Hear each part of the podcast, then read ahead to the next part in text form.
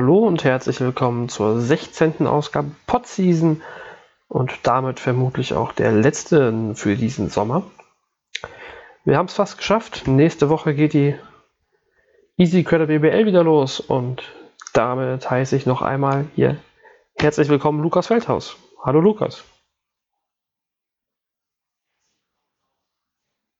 Danke. ähm, ja, wir werden hier nicht müde mit Spielerverpflichtungen, die wir zu kommentieren haben, die wir kommentieren möchten. Es gab mal wieder ein bisschen Bewegung in den Kadern. Nicht mehr ganz so viel, aber für drei Verpflichtungen hat es noch gereicht bisher. Und ich würde sagen, wir fangen dann gleich mal mit der ersten an. Und das ist mal wieder ein neuer Spieler für die Aufsteiger, für die Oettinger Rockets. Die haben sich Nimanja Jaramatz verpflichtet. Haben sich, ja, haben ihn verpflichtet zumindest. Ähm, und beschreiben den 26-Jährigen bei in der Pressemitteilung mit dem Satz, er ist auf den Positionen 1 bis 4 einsetzbar. Das ist auf alle Fälle eine äh, gewagte Aussage, würde ich mal behaupten. Ähm, 2,1 Meter eins groß, sagt die BBL. Und ja, nötig geworden ist das Ganze, weil sich Jan-Niklas Wimberg beim Trainingsspiel vor zweieinhalb Wochen oder drei Wochen gegen Chemnitz jetzt doch noch doch schlimmer verletzt hat als bisher angenommen. Mhm. Auch da wird von mindestens zehn Wochen Verletzung ausgegangen. Damit ist er nach, oh, ich muss nur ein bisschen auf die Reihe kriegen. Johannes Richter, Dane Watts, Sava Levic. Noch jemand, der länger ausfällt? Äh, Johannes Richter. Ja, den hatte ich schon. Ähm, Dino Desarovic ist jetzt äh, zwei, drei Wochen noch raus. Äh, Obesohan ist, glaube ich, jetzt wieder auf dem Weg äh, in den Trainingsalltag. Ja, ähm, er sollte jetzt am, zu, diesem, zu diesem Wochenende hin wieder ansteigen. Mal gucken. Den Watts fällt ja Neues. wirklich Ewigkeiten aus, gefühlt.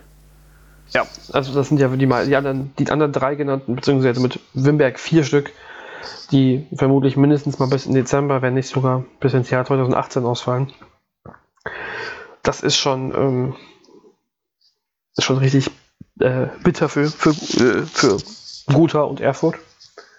Muss mal diplomatisch auszudrücken. Und ja, aber reden wir vielleicht nochmal hier über den, den nächsten Serben im Team. Beziehungsweise den einzigen fitten Serben jetzt. Ähm, Gotha bezeichnet ihn hier noch weiter in dem Text als Combo Guard. Wo würdest du ihn denn, einfach fangen wir mal mit der Position an, wo würdest du ihn denn so, so als positionstechnisch also das ist, sehen? Das ist eigentlich, also wenn vor fünf, sechs Jahren jemand gesagt hätte, dass äh, Nemanja Jaramas mal in der BWL spielt, also oder für einen Aufsteiger in die BWL, dann wäre es eigentlich eine absolute Sensation gewesen. Denn der Mann hat, glaube ich, schon mit 18 in der Euroleague gespielt. Ähm, hat dann in vielen Stationen in Spanien und Italien gespielt für, ja, für Teams auch in guten Ligen. Aber ja, überall eigentlich immer nur ein Rollenspieler gewesen. Also irgendwie einen ganz großen Durchbruch hat er nicht geschafft. In der vergangenen Saison dann mal bei Anwil Wloclawek in Polen dann mal mehr als ein Rollenspieler gewesen. Ähm, 12 Punkte, glaube ich, im Schnitt gemacht. Nicht so viel gespielt, 23 Minuten.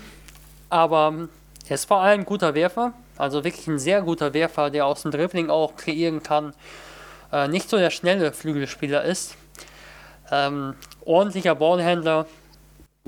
Und das ist halt so ein bisschen so halt das, was in der Gotha PM so als Spieler, der alles spielen kann von 1 bis 4.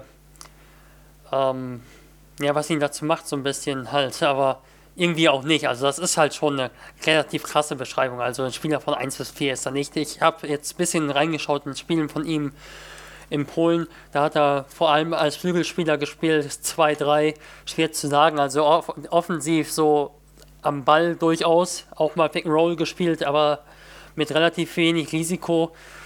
Ähm, vielleicht offensiv eher 2 mal 3 und defensiv 3.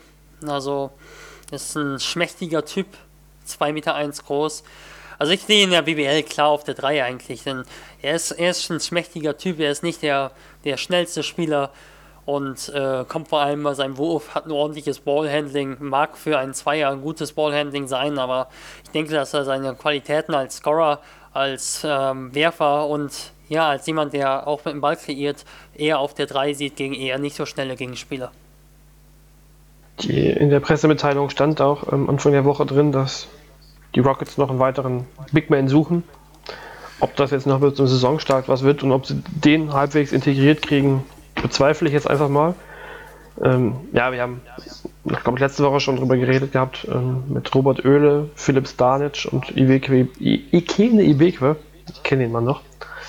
Ähm, es gibt jetzt drei nominelle In Innenspieler. Jaramatz ist der mit 2,1 Meter, eins, der viertgrößte Spieler, der noch der fit ist im Team. Ähm, und ja, man muss überlegen, dahinter kommt dann David Taylor mit 1,91 wenn wir jetzt Christian Kolame, von dem wir nicht ausgehen, dass er äh, signifikant in der ersten Saisonhälfte eingesetzt wird, weil er. Und selbst er ist eher der Guard-Typ. Ja, aber der ist dann noch, der, der wäre noch dazwischen gewesen, aber sonst ist wirklich über 1,90 nicht viel zu holen bei den Rockets. Das könnte schon richtig bitter werden.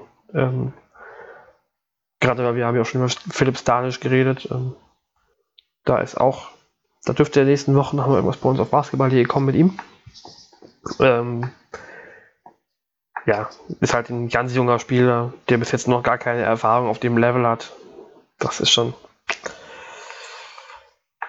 Ja, eigentlich kann man ihn da so nicht zählen. Ähm, haben wir es eben schon mal angesprochen. Juramatz, äh, um wieder auf ihn zurückzukommen, auf die Neuverpflichtung, hat schon einige Stationen durch. durch äh, wenn wir jetzt von 2010 angucken, Partisan, Mega, B-Max, beziehungsweise bis letzte Saison Mega Lex, ähm, in Italien, hier ist nochmal eine Station in äh, Astana in Kasachstan, mehrfach in Polen gewesen. Ähm, Buknost ist ja auch nicht so unbekannt. Manresa in der ACB für sieben Spiele mal gewesen. Also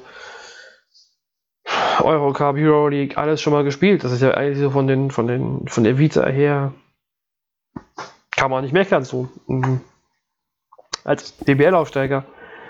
Aber ja, was, was kann er jetzt den, den, den, den Rockets bringen? Also positionstechnisch also glaub, ist es ja schon mal schwierig, aber. Ich glaube, dass das ein sehr, sehr, ein sehr, sehr guter Spieler für Gotha ist. Also, äh, ich glaube, der hat jetzt auch, ich habe zumindest irgendwas gelesen, im äh, Trainingscamp von, Camp von Fenerbahce gespielt, vom Euroleague-Titelverteidiger. Ähm, ähm, ja, da fehlten, glaube ich, ganz viele Spieler durch Verletzungen, beziehungsweise vor allem auch durch die Europameisterschaft, deswegen ist er da. Genau. Und ja, das ist einfach ein Spieler, der als Rollenspieler in meinen Augen sehr gut ist, als Werfer. Der eben aber ein bisschen mehr ist als so ein ganz, ganz reiner Werfer, denn er kann halt auch den Ball mal pushen, also nach dem Rebound kann er auch den Ball bringen, mal so ein bisschen in eine Point Guard Rolle halt schlüpfen auf der Position 3, dank seines Ballhandlings und ja, er ist halt sehr, sehr schmal, kann dadurch ja halt durchaus mal zum Korb gehen. Ähm, aber nicht so effektiv. Ich sehe ihn wirklich als vor allem als Werfer in der BBL. Vielleicht mal im Fast Break mal ein äh, Layup ablegen oder durch seine Größe, ja. Aber genau, also dieses Gesamtpaket, das ist für einen Rollenspieler schon sehr ordentlich und ich denke, dass er auch der deutlich stärkere Spieler gegenüber Jan Niklas Wemberg ist. Aber er ist halt kein, ja, er ist überhaupt kein Power Forward. Also ich habe ihn jetzt gesehen, ich glaube, ja, laut Eurobasket hat er knapp über ein Foul pro Spiel gemacht in Polen. Ähm, gut, das hat jetzt nicht unbedingt Aussagekraft. Es gibt auch Top-Verteidiger, die nur einen Foul pro Spiel machen. Aber ähm, ja, er ist jetzt nicht unbedingt der extrem ja, physische Spieler. Von seinem Erscheinungsbild sieht man das auch einfach schon. Er ist sehr, sehr schmal. Äh, er ist schon ein intelligenter Verteidiger, der sehr wach ist in der Defense, der auch durchaus arbeitet ähm, in der Deny-Verteidigung und auch ähm, Rollen in der Defense gegen verschiedene Gegenspieler übernehmen kann. Allerdings ist er von seiner lateralen Geschwindigkeit relativ limitiert und von seiner äh, Körpermasse her. Ähm, außerdem ist er relativ viel am Spekulieren, was ich gesehen habe in der Defense, was so Steals betrifft. Und ähm, ja, wo er noch so ein bisschen aushelfen kann. Ähm, also, ja, Gotas ähm, Situation auf der 4-5 ist schon echt mies. Also wirklich mies. Und das macht sie jetzt echt vielleicht nicht mal konkurrenzfähig am äh, Saisonstart. Also da sollte jetzt, denke ich, schon schnell auch noch ein weiterer Spieler kommen, denn ich sehe Jaramas nicht als Verstärkung auf den großen Positionen. Also wirklich nicht auf, als Verstärkung auf den großen Positionen. Normalerweise sollte ja auch ähm, eigentlich ein Spieler wie Jan-Niklas Wimberg vermutlich nicht unbedingt auf die großen Positionen rücken. Da wird ja Aber er kann es durchaus. Also er hat zum Beispiel in der Pro B zum Beispiel wirklich als Vierer auch gespielt. Und er ist auch durchaus von seinem Kreuz her auch durchaus ordentlich gebaut. Also er ist schon ein 3-4er-Typ. Ja, absolut. Also nur trotzdem ist er ja vermutlich nicht unbedingt dafür vorrangig eingeplant. Nein, nein, Wenn man sich so die, den, den Kader anguckt, der ja mittlerweile auch einfach äh, bunt mit, mit roten Kreuzen versehen ist. Ähm, normal wäre ja Sava Lesic und Johannes Richter so die nominellen Vierer vermutlich gewesen. Ähm, ja, also eigentlich muss da bis zum Saisonauftakt nächste Woche gegen den MBC, den Mitaufsteiger, ähm, nochmal ein Spieler geholt werden, weil auch wenn es beim MBC ist das Spiel, erste Saisonspiel gleich das Final, Pro A-Finalrückspiel ähm, und damit das dritte Spiel in Folge von den, von den beiden Mannschaften, das in Weißenfels ausgetragen wird. Ähm, ja, das ist eigentlich schon ein sehr wichtiges Spiel, würde ich behaupten. Auch wenn es jetzt nicht das Heimspiel ist, aber ähm, das Gute für, für die Rockets ist ja vielleicht erstmal, dass sie danach mit Oldenburg und Bamberg zwei, ja, also Heimspiele haben, wo sie eh mehr oder weniger um die goldene Ananas spielen, egal wie fit sie sind. Also, das behaupte ich jetzt einfach mal, dass das im Normalfall, wenn alles bei den beiden großen Teams richtig läuft, keine große Schwierigkeit sein sollte. Und dann geht es nach Gießen am vierten Spieltag, was dann ja auch wieder ein Spiel ist, was man vielleicht gewinnen könnte. Das sagst du ungern, aber ja. Ja, aber es ist zumindest. Äh, ja, es ist so. Oh, ich glaube, das, das Wir sind hier ganz neutral. Wir sind hier ganz neutral und äh, neutral gesehen sind, ist Gießen und Gotha einfach ein Konkurrent dieses Jahr, würde ich jetzt mal so einschätzen. Also, ja, und ich denke, dass das MBC-Spiel, also da kann alles passieren. Denn der MBC hat auch Schwierigkeiten. Da gab es auch viele Verletzungen und Ausfälle, vor allem eben äh, Sergio Carouge, dieser Schicksalsschlag. Ähm, wenn wir ihn halt sportlich sehen, Sergio Cruz, dann ist er halt ein wichtiger Spieler auf der Position 4. Ein sehr, sehr wichtiger Spieler. Und jetzt ist halt, ist halt ein äh, Vlade, Vlade Drenovac halt noch auf der 4 da, der eigentlich ein Dreier ist. Dann, die haben eigentlich ähnliche, ein ähnliches Thema dann ähm, im WC. Dann spielt ein, ein Dreier gegen ein 3-2er eben ähm, ein Dreier Drenovac gegen ein 3-2er Jaramas.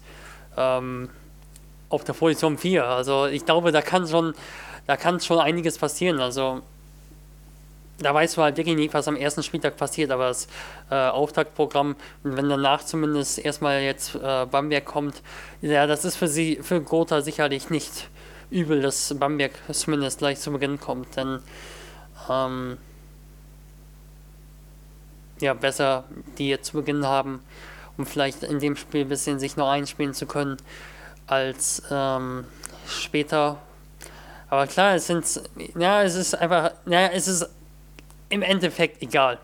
Im Endeffekt ist es egal. Wir wissen jetzt noch nicht, wer wirklich am Ende die Konkurrenten sind. Und ähm, die Situation ist einfach schwach, schlecht. Die Situation ist einfach schlecht. Ja, vielleicht können wir mal hier ein bisschen, wenn wir schon beim Spiel sind, zu kurz gewesen, ähm, kurz auf den MEC gleich auch gucken, direkt, ähm, was bei denen so los war. Die haben heute wir sind ja Mittwoch, ja, ist ja Mittwoch.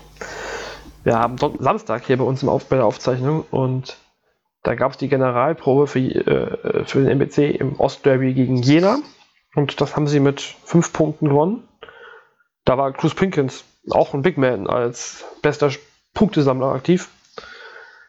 Wobei wir von Jena ja auch immer wissen, da ist ja auch so ein bisschen das Fragezeichen auf den großen Positionen, ähm, beziehungsweise vielleicht die, die Schwäche zu sehen.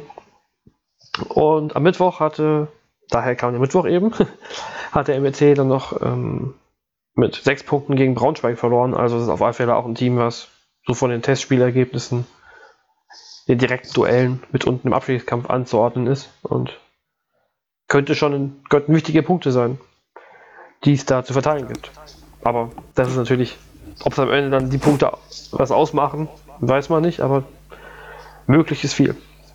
Ja, also ich glaube, weiß auch ehrlich gesagt so richtig gar nicht, ob, ob Gotha es mal vor der äh, Kaderplanung wirklich eingeplant hat, dass das so ein richtig krasses Rennen um den Klassenerhalt wird. Ich glaube, der Etat ist nicht so klein, was ich jetzt gelesen habe. Also der dürfte schon deutlich höher sein, denke ich, als äh, bei Gießen oder beim MWC. Äh, also wirklich erheblich höher, denke ich. Ja, allein, die, allein was jemand so Namen von Jaramat oder von, von Levitsch, Lesic, das sind genau. ja schon. Ja, John Bryant ist auch ein guter Name, aber ja. Bei John Bryant, äh, wenn wir von Gießen als Vergleich reden, da ist ja immer von, da war die Rede davon, dass er voll ins Gehaltsgefüge reinpasst. Also dann dürfte er nicht sehr teuer sein. Nur der Name. Ja, aber, aber das sind auch einfach Obst, Andreas Obst, der ist auch kein schlechter Spieler gewesen in Gießen. Äh, die haben einige hoffnungsvolle Talente und ja, ja, ja. Das, ist nicht, nicht, das ist nicht zu unterschätzen, glaube ich, preislich. Ähm, auch äh, Mitchell übrigens hat ja ähm, in Frankreich beim Hauptrundensieger in Monaco gespielt als Backup. Nicht, nicht statistisch äh, überzeugend, aber immerhin äh, wurden sie Hauptrundensieger und er war eben im Team und er wurde auch MVP in der Ukraine. Vor gut vor zehn Jahren hat er auch mal bei Galatasaray gespielt. Das ist jetzt schon ein bisschen her, aber der Mann hat halt auch schon äh, viel Erfahrung. Auch Obessohan, äh, Spieler aus der ersten italienischen Liga, egal wie mittelmäßig belgische. Nationalspieler. Also ja, Genau, das ist, das, das, ist schon, das ist schon Qualität eigentlich, denke ich. Und, aber jetzt ist es halt so, jetzt, jetzt hält nur der Klassenerhalt. Und jetzt ist es in meinen Augen genau richtig, was Gotha macht. Sie, sie laden den Kader einfach nochmal voll. Und ja, so wie es halt geht. Denn wenn, wenn du halt darüber sprichst, wir wollen jetzt Jugendspieler fördern und so, wenn du am Ende der Saison absteigst, dann ist das alles fast egal, denn die Spieler, die überzeugt haben, die werden in der BWL dann versuchen zu bleiben. ja, also spannend wird dann, die, also jetzt ist das Handeln ja einfach klar. Sie haben ja das Glück, dass sie nur vier Importspieler hatten und sich ja und das Pech, dass sich davon wieder zwei verletzt haben. Ähm, Jetzt könnte man natürlich Sie spekulieren, so, Sie wenn die alle zurück sind, sind die vielleicht noch besser als, äh, als vorher. Aber ah, das, das, sowas würde ich jetzt überhaupt gar nicht sagen. Nee, Also, da wird also wird ja wirklich im Winter, wenn wir jetzt in Richtung Winter gucken, wird es dann wirklich interessant, wie die, wie die, Perso die Personalpolitik aussieht bei Gotha. Aber da sind jetzt noch so viele Variablen drin. Ähm, alleine mit, ja, wann kommen die Spieler zurück? Das sind ja, Verletzungen sind ja nicht, nicht planbar wie, äh, ich wollte gerade sagen, wie ein Bauer eines Flughafens, aber da, das ist, glaube ich, eher vergleichbar. Das kann sich ja mal ein bisschen hinziehen. Ähm, ja, denke- und dann weiß man ja nicht, wie sich die Situation in der Tabelle entwickelt, wie entwickeln sich die, die Nachverpflichtungen. Ähm, das ist alles schon, schon sehr, da können wir jetzt, da können wir nicht, da, kann, da können wir eigentlich gar nicht drüber spekulieren an der Stelle jetzt. Ähm, da wird sich sicherlich noch einiges, ja, das wird immer interessant, das wird immer interessant bleiben, was da passiert. Jaramatz übrigens, das haben wir glaube ich bisher noch gar nicht erwähnt, hat auch erstmal nur einen zwei Monatsvertrag ähm, unterschrieben, aber mit der Option auf Verlängerung. Das ist ja genau wie mit Ibek, der glaube ich für drei Monate unterschrieben hatte. Ähm, sie behalten sich da auf alle Fälle alle, alle Trümpfe in der Hand, ob sie mit den Spielern verlängern wollen, ob die Spieler verlängern wollen, ist natürlich dann auch die Frage, aber ähm, dass sie wirklich flexibel handeln können, je nachdem, wie sich die Situation, wie sich die Situation dann darstellt, wenn die, die Verletzten wieder fit werden sollten. Vielleicht Ich bin gespannt, was für ein Spielertyp äh, als großer Spieler verpflichtet wird. Aber ich weiß auch nicht, ob da unbedingt viel Auswahl ist. Ich weiß nicht, ob. Ich kann mir vorstellen, dass Gotha einfach jetzt danach schaut, einen Spieler von hoher Qualität, egal ob für die Position 5 oder für die Position 4 zu holen. Denn Ibekwe kann eben auch, der kann die 4, theoretisch. Und ähm, ich denke, dass Gotha jetzt einfach schaut, dass sie, und ich denke, das ist auch der einzige Weg, dass einfach ein qualitativ hochwertiger, großer Spieler noch kommt, der ähm, beim Rebounding oder in der Zone generell ein bisschen ja, Autorität ausstrahlt. Denn bei allem Respekt vor Robert Ull, das hat er bisher noch nicht in der BWL gemacht, wird er sicherlich besser machen als beim letzten Mal. Ähm, aber ja, das ist halt auch ein Fragezeichen, ob er, wie gut er performen wird. Im Bergwür kann vielleicht seine 5, 6 Rebounds holen, kann aber auch mal 5 Fouls in 11 Minuten haben. Und ähm, deshalb, es sollte, denke ich, vor allem einfach ein Rebounder kommen oder irgendeiner, der Dominanz in der Zone äh, ausstrahlt, äh, Stretch 4 oder sowas. Das ist, glaube ich, jetzt nicht unbedingt der gefragte Typ, selbst wenn das vielleicht vom Offensivsystem her ähm, passend wäre. Ja, aber trotzdem glaube ich nicht, dass ein Spieler kommt wie, wie also das wie, wie, wie in Gießen jetzt mit John Bryant. Also ich glaube, es wird schon etwas vari äh, nicht variabler, sondern ja, variablerer, aber ähm, auch beweglicherer, mobilerer Big Man. Schätze ich jetzt mal. Wenn es den auf dem Markt gibt. Aber ich glaube, die normalen, die, die, Auswahl da dürfte ja auch eigentlich größer sein als an klassischen Brettcentern. Also, Ivan Padovic hatte auch in einem Interview, ich weiß jetzt nicht, wo es war, beim MDR oder so ähm, hat er auch gesagt, dass die, die Auswahl einfach sehr klein ist, auf was große Spieler betrifft. Und deshalb ist derzeit eben auch keiner da. Also deshalb, deshalb denke ich einfach, dass Gotha jemanden nehmen wird, der gezeigt hat, dass er viel Qualität hat. Und äh, dass die, die große Auswahl eben doch nicht da ist. Das denke ich einfach. Übrigens, wirklich interessant ähm, an dieser Stelle, ich habe die Sportando-Meldung letztens gelesen, dass Eric McCree jetzt äh, zu dem Miami Heat wechselt, der weil Gotha vor nicht allzu langer Zeit unter Vertrag stand oder verpflichtet wurde, ähm, nachdem er schon bei Nizhny Novgorod entlassen wurde nach zwei Wochen, trotz eines Zwei-Jahres-Vertrags. Ja, der ist jetzt in der NBA vielleicht nochmal einfach für den Podcast eine ganz, ganz witzige Geschichte. Manchmal sind die, die Wege etwas unbegreiflicher und unerklärlich. Das ist schon echt eine, eine sehr spannende Geschichte. Mal gucken, ob er sich dann äh, in der NBA auch wirklich durchsetzen kann. Oder ob er ähm, ja, dann auch wieder vor der Saison noch gekartet wird. Ich weiß ich gar nicht, was für einen Vertrag er hat. Ich habe das auch gelesen, aber. Stand, glaube ich, auch darin drin, dass die äh, Konditionen nicht bekannt sind.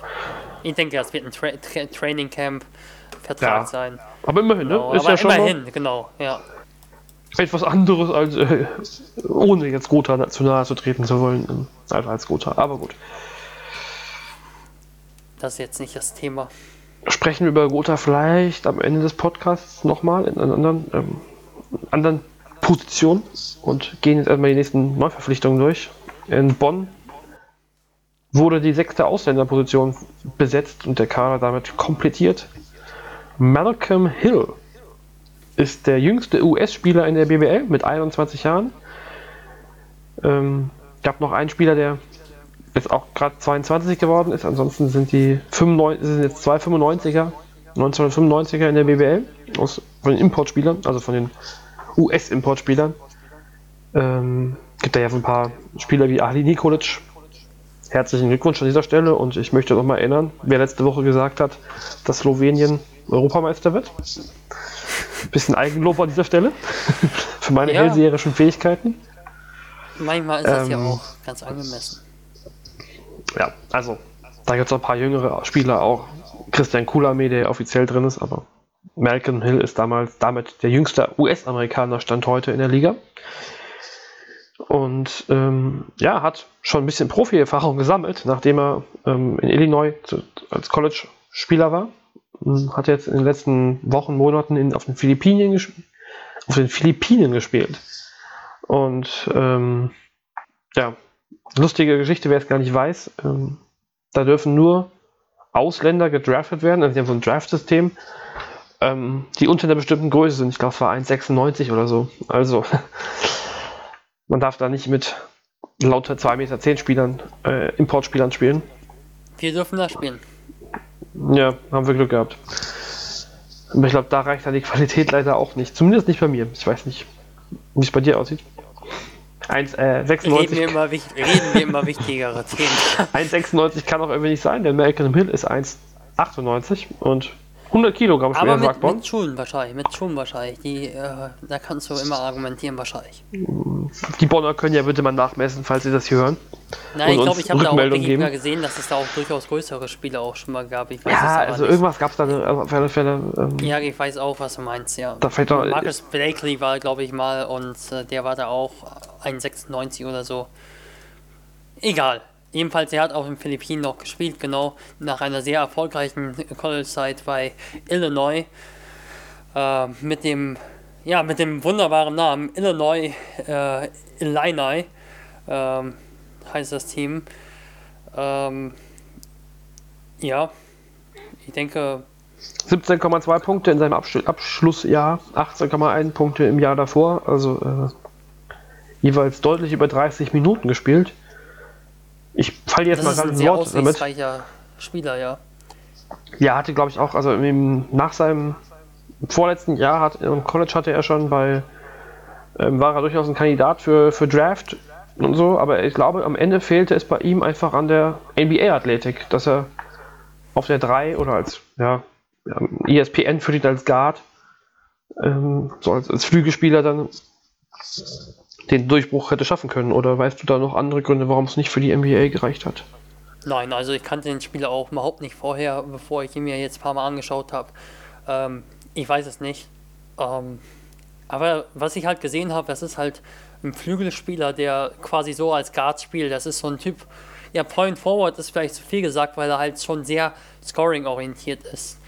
Aber es ist halt ein Spieler, der auf der Position 3 spielt. Der hat auch absolut die Kraft eines Small Forwards. Sehr, sehr kräftig für einen Small Forward. Der hat die Größe eines Small Forwards. Ich glaube auch 100 Kilogramm schwer etwa. Ähm, aber wirklich im Ballhandling eines Guards. Und der hat halt der hat sich nicht groß freigelaufen am äh, College. Ich habe das gesehen. Also abseits des Balles hat er nicht, sich nicht groß bewegt, sondern der hat, ist teilweise einfach zum Ball gegangen und hat sich den Ball geschnappt und hat äh, Pick and Roll gespielt oder 1 gegen 1 gespielt. Also der hatte eine unglaublich dominante Rolle am College und das war auch erfolgreich und das sagt eigentlich viel aus über die Qualität des Spielers. Wird interessant zu sehen sein. Ähm, Predrag Krunic lässt sich zitieren auf der, auf der Telekom Baskets Homepage ähm, dass sie ihn behutsam entwickeln werden. Klingt ja jetzt so, als würden sie ihn erstmal hinter Jorman Polas setzen, auf der 3. Ähm, wird naja, interessant der zu sehen ist halt sein. jetzt erst gekommen. Ja, prinzipiell jetzt auch, aber so, dass sie, ja, er ist 21, also das ist ja immer so eine, ähm, ein Alter, wo man sagt, ja, ist noch ein Spieler, der sich noch entwickeln kann. Finde ich interessant zu sehen zu sein. Interessant zu, interessant zu sehen zu sein. Oh Gott, sprachlich, äh, hier nach 16 Wochen Off-Season, Pod-Season bin ich sprachlich leider raus. Es wird spannend, welche Rolle er kriegt und welche ähm, Johan Polas bekommt. Die beiden sind ja wirklich alterstechnisch sehr weit auseinander mit 21 und 32, glaube ich.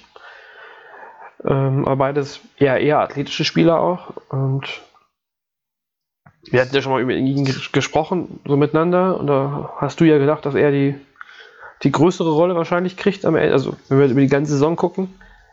Ich kann mir eigentlich nicht vorstellen, dass sie da, dass sie Polas, der ja auch jetzt in der Vorbereitung sehr geglänzt hat, oder oft Topscorer war bei den Baskets, gerade am Anfang.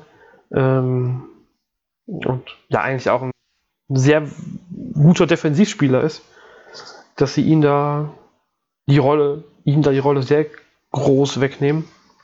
Mal sehen.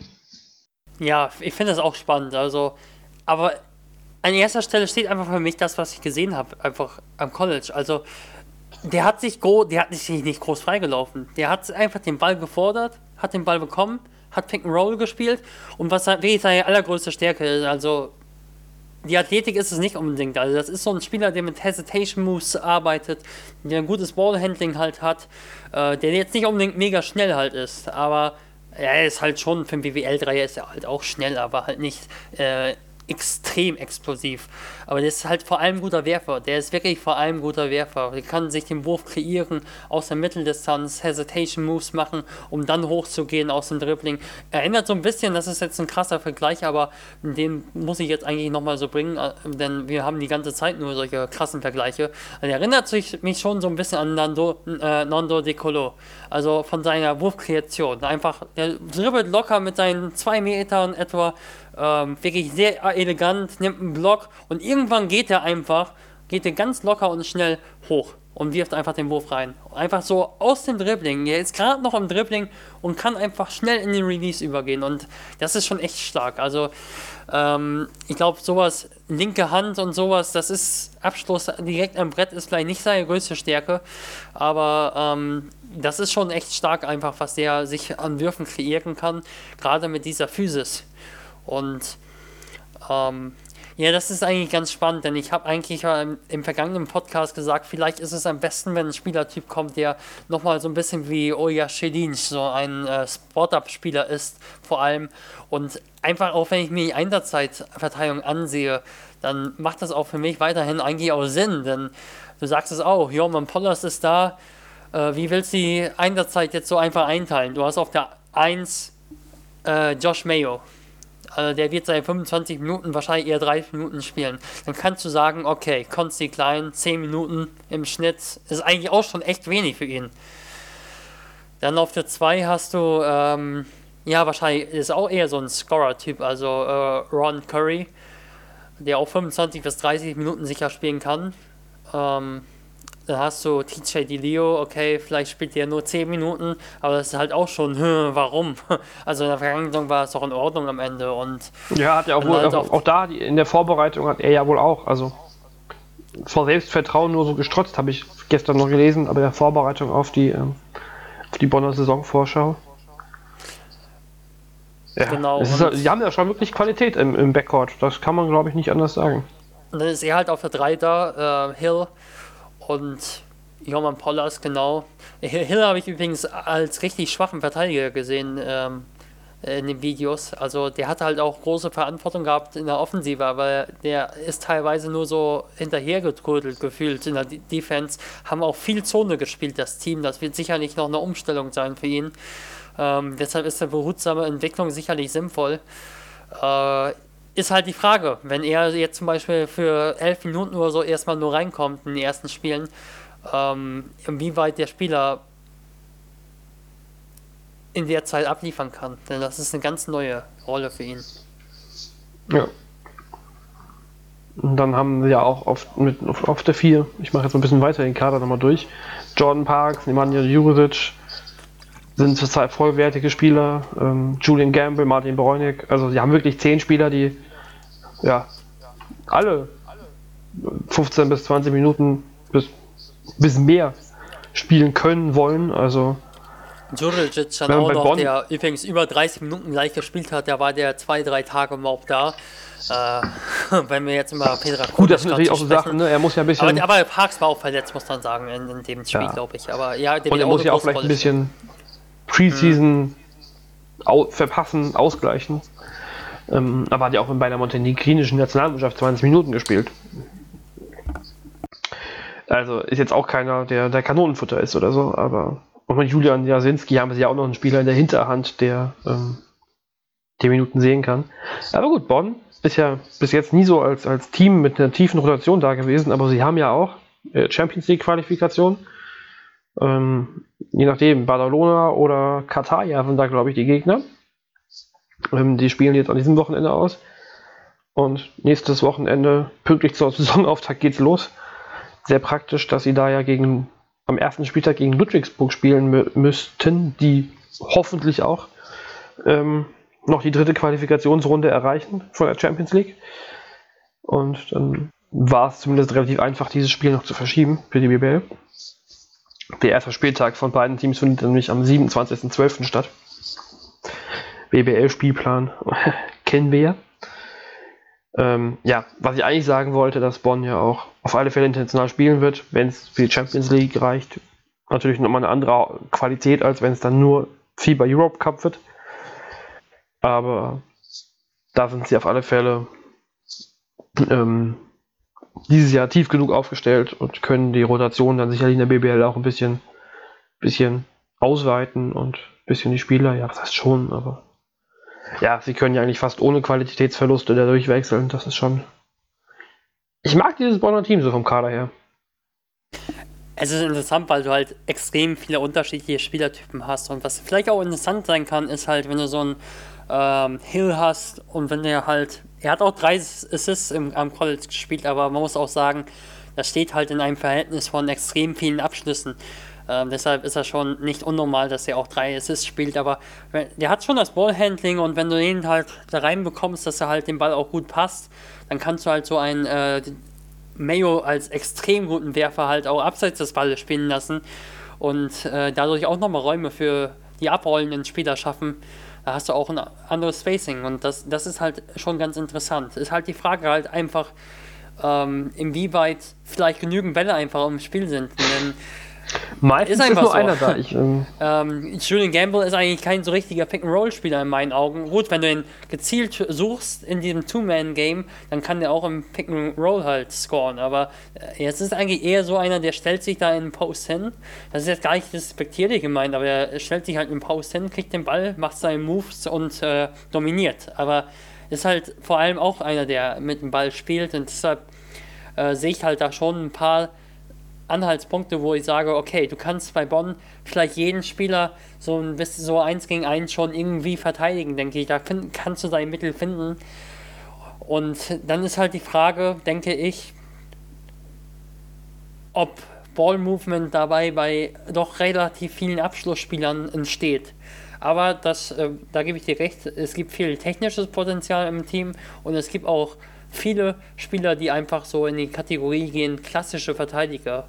Und äh, da sehe ich jetzt zum Beispiel TJ DiLeo und natürlich äh, Joman Pollas und des Weiteren auch äh, Jordan Parks, der in der Lage ist, ein Pick and Roll zu switchen, der durchaus Energie geben kann.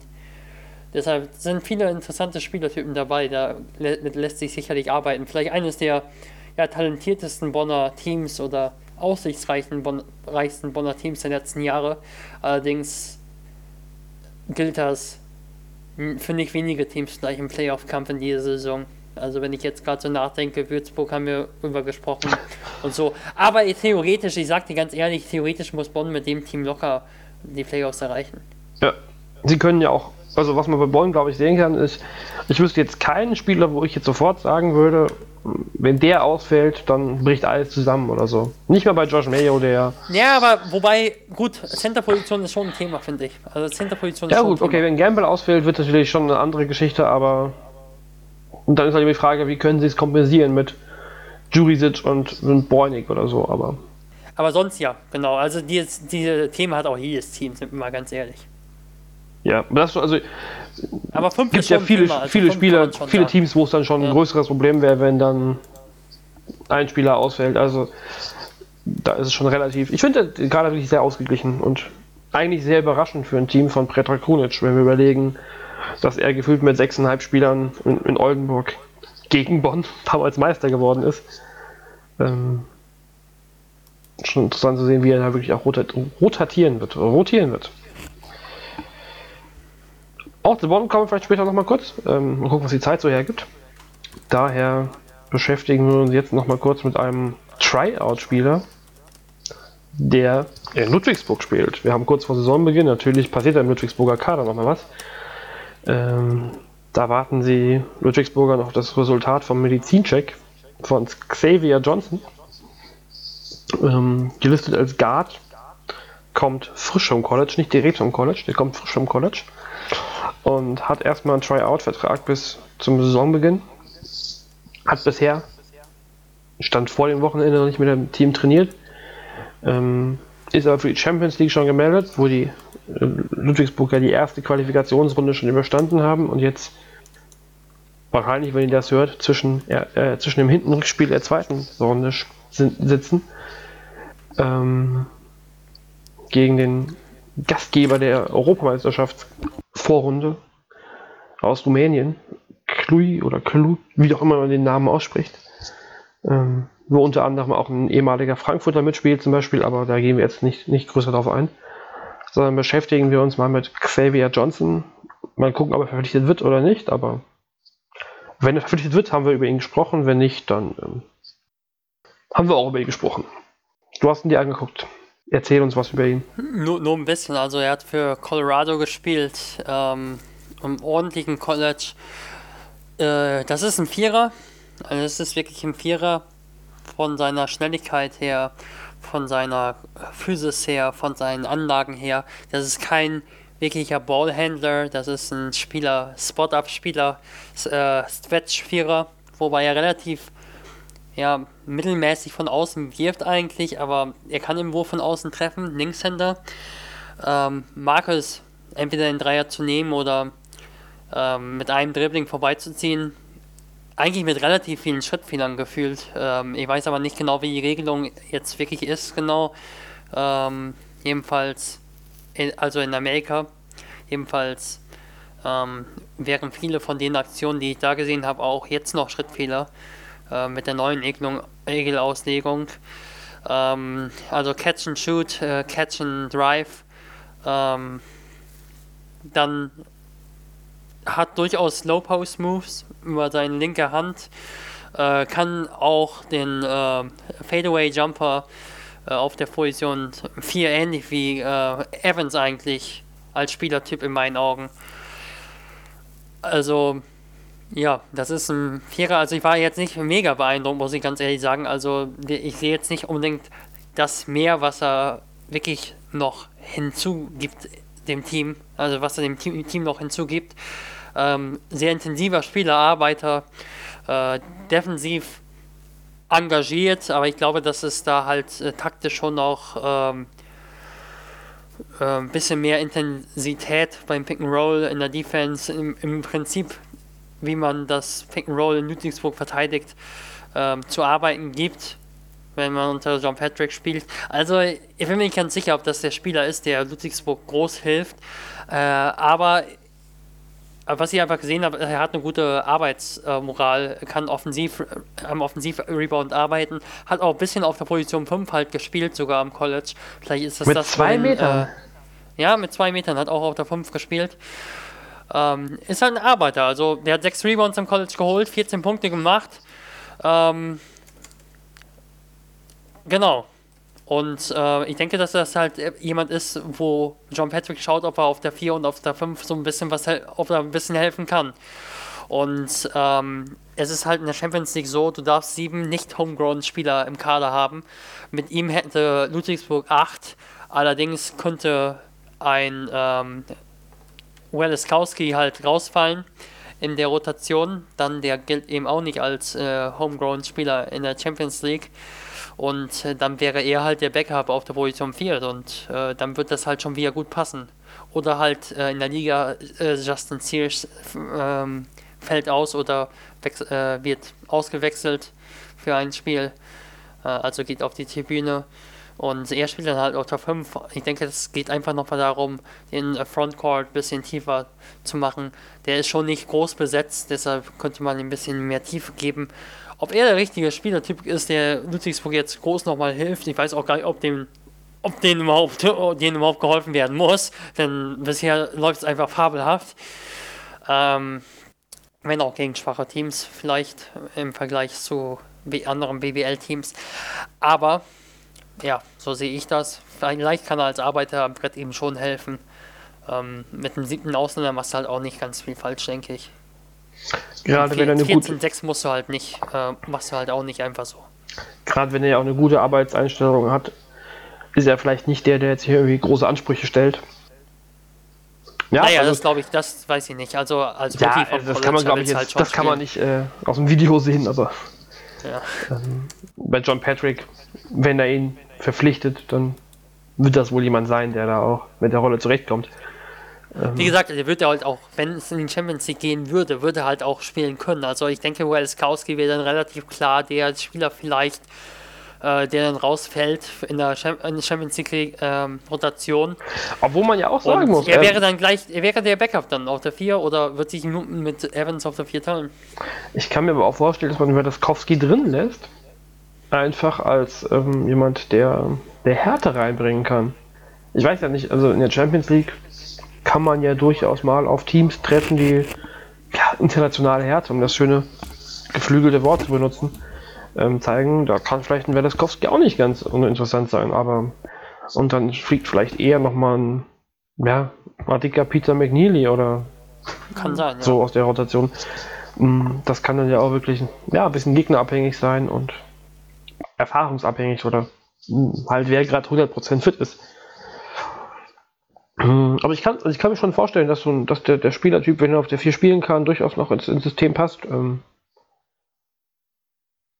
allgemein, der, der, Kader ist ja jetzt schon, schon ziemlich tief. Sie haben schon elf Spieler, die spielen können, mit Florian Koch, der ja auch ähm, Bonn verlassen hat, um, um, mehr Basketball zu spielen. Ich weiß gar nicht, ob das bis jetzt in der Vorbereitung ähm, schon annähernd geklappt hat, aber. Naja, ich, ich glaube schon, aber das lag auch daran, dass fast alle Spiele mit 30 bis 40 Punkten etwa gewonnen wurden. Ja, da waren schon, schon dicke Dinger dabei. Ähm, Oder fast nur, ja. muss man mal sehen, ähm, welche Rolle er so nur, kriegt ja. in der BBL. Aber gut, auch wenn Ludwigsburg, bei denen ist ja nicht ganz klar, wenn sie in die Champions League nicht kommen, werden sie ja nicht europäisch spielen. Also die werden den Weg in den Europe Cup nicht gehen. Das ist ja, böse gesagt unter ihrem Niveau. Ähm, aber ich kann es auch ein bisschen verstehen, wenn man im Europe Cup dann gegen Teams spielt aus hm, dem Mittel, nee, Mittelfeld, aber nicht mal den schwedischen oder dänischen Meister oder sowas, dann ist es schon echt ähm, qualitativ etwas fragwürdig. Ich glaube, es geht auch vor allem um Reisekosten. Ja, dann, ja, und dann ist es auch nicht attraktiv für die Fans, weil in Ludwigsburg, ich, ähm, wenn man jetzt das, das erste Qualifikationsspiel von ihnen gesehen hat, das war auch die Halle nicht sehr voll. Ähm, war ja auch schon relativ entschieden nach dem ersten Terminspiel in, ähm, in Sarajevo. Mit 26 hatten sie, glaube ich, gewonnen. Also da war die Spannung auch raus vom Spiel, aber wenn dann wirklich irgendwelche Gegner kommen, die keinen Namen haben, die keine Qualität haben, dann könnten die Kosten ja wirklich die, die Einnahmen übersteigen und dann macht es halt keinen großen Sinn. Der Vertrag mit, ähm, mit, mit Johnson würde aber unabhängig von Europa erfolgen. Also wenn sie ihn haben möchten, verpflichten sie ihn, wenn nicht, dann nicht. Das hat dann hat nichts damit zu tun, offiziell, zumindest war das die Aussage, ähm, die Ludwigsburg getroffen hat von, von, einer, von einer Champions League Qualifikation. Allgemein ist ja nochmal, wenn wir nochmal kurz auf den, auf den Frontcourt von Ludwigsburg gucken, ähm, noch als, als, als Satz dazu. Ähm, wir haben überlegt, letzten Jahre mit, mit John Brockman und letztes Jahr mit ähm, Jack Cooley. Wir haben ein bisschen den, den, den, den Center-Typ oder den Big Man-Typ ein bisschen gewandelt, bisschen kleiner, ein bisschen beweglicher. Da passt er perfekt rein. Und ja, ich habe ihn jetzt nicht gesehen. Ich habe ähm, kann mich jetzt nur auf das verlassen, was du so sagst, aber wenn er die Qualität von ähm, von ähm, Dwayne Evans hat, dann kann er dem Team auch helfen. Also ich glaube, dass die Physis ein, ein Thema bei ihm ist. Also er ist ein harter Arbeiter zwar, aber er ist schon, er wirkt, wirkt schon ein bisschen soft in meinen Augen. Und äh, das ist halt etwas, was du aber jetzt halt im Tryout sehen kannst. Ja. Ist ja auch noch, noch ein Rookie, auf alle Fälle, wenn er kommt. Muss man mal sehen. Wir werden hier nicht, ja, nicht mehr rauskriegen, ob er, ob er ver- verpflichtet wird oder nicht. Aber auf alle Fälle ein Spieler, der eventuell helfen könnte, sagen wir mal so. Und ja, ähnlich wie Bonn, eben Ludwigsburg hat ja schon einen, einen Kader, mit dem man arbeiten kann. Vielleicht schließen wir damit mal die Neuverpflichtung ab und gucken uns, gucken jetzt mal in die Zukunft quasi. Also haben wir hier noch nie gemacht und äh, über die Zukunft geredet oder so, aber Überhaupt noch nicht, überhaupt noch nicht. wir werden einfach ein bisschen konkreter. Wir haben jetzt hier ähm, von Freitag. Konkret, dann bin ich raus. Konkret bist du raus, okay, tschüss, ich rede alleine weiter. Nein.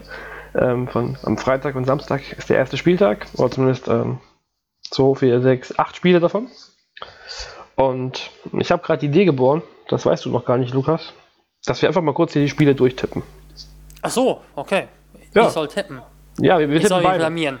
Ähm, vielleicht fängst Oh. du hier mal an mit dem, mit dem Auftaktspiel Franken-Derby Würzburg gegen Bamberg.